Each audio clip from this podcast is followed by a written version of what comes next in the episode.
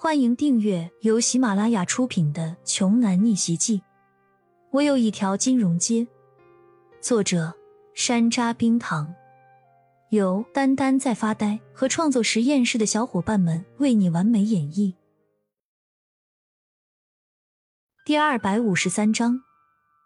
但是秦聪回过神来的时候，这才发现屋子里早就没了骄阳的身影。秦聪脸色顿时一急，忙问：“焦医师呢？你们有没有看到焦医师？”秦青雨指着门口说：“焦医师已经走了。”秦钟国气得火冒三丈，平时挺机灵的女儿，今天怎么这么招人气啊？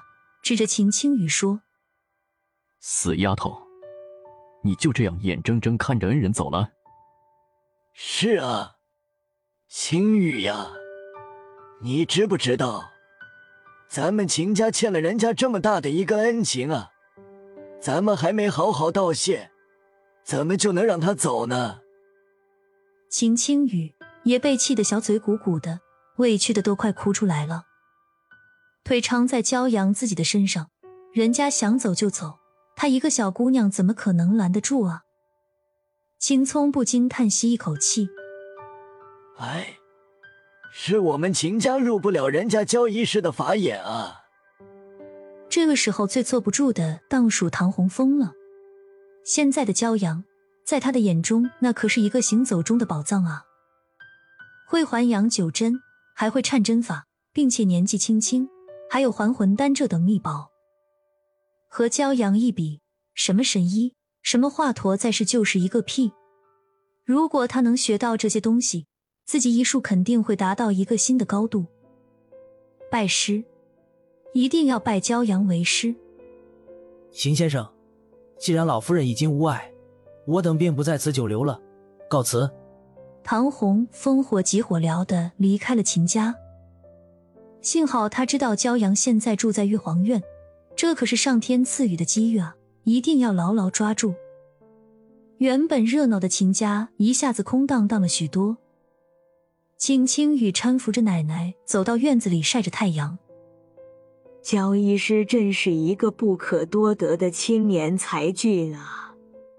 年纪轻轻，医术就如此高超。最难能可贵的是，他那一片赤子之心。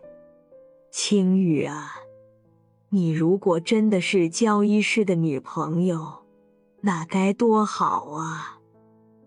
老夫人感叹道：“奶奶，你说什么呢？我才见过他两面啊！”金青雨脸颊赤红的说道。说者无心，听者有意。秦聪和秦钟国父子二人对视一眼。听凯文说，焦医师现在还在上研究生，我们把青雨安排过去吧。凭借青雨的容貌和人品。一旦时间长了，自然日久生情，准能拿下教医师的。好的，父亲，我这就去办。骄阳解决完这些事情之后，便回到了玉皇院。地产项目的事情可以放心交给冯昌旭去办，那个刘志凯已经构不成任何威胁了。然而他前脚刚到，唐洪峰后脚就跟了上来。焦医师。焦医师，慢些走。唐洪峰喘着粗气跟了上来。焦阳疑惑的说：“怎么了？唐先生找我还有事儿？”唐洪峰整了整衣服，恭恭敬敬的拱手弯腰说：“肖医师，请您收我为徒。”几个意思？一位行医几十年的老人家要拜他焦阳这么个二十多岁的小伙子为师，他不嫌害臊。骄阳还嫌磨不过开面呢，不收。骄阳直接开口拒绝。焦医师，我是真的很有诚意的，请您收了我吧。我的医术已经近十年没有任何提高了，今天看到您在秦家出手，让他们老夫人起死回生，我就知道这是我最后的机会了。我想，在我死之前还能再往上攀登一个台阶，求您成全我。说着就要跪在地上向骄阳行拜施礼。骄阳吓一跳，这怎么说跪就跪啊？你起来，别跪，这么多人看着呢。骄阳搀扶住唐洪峰，不让他跪，可是唐洪峰像一头倔，非要跪下拜师。两人就这么僵持在了一起，从远处看，就像两人打起来一样。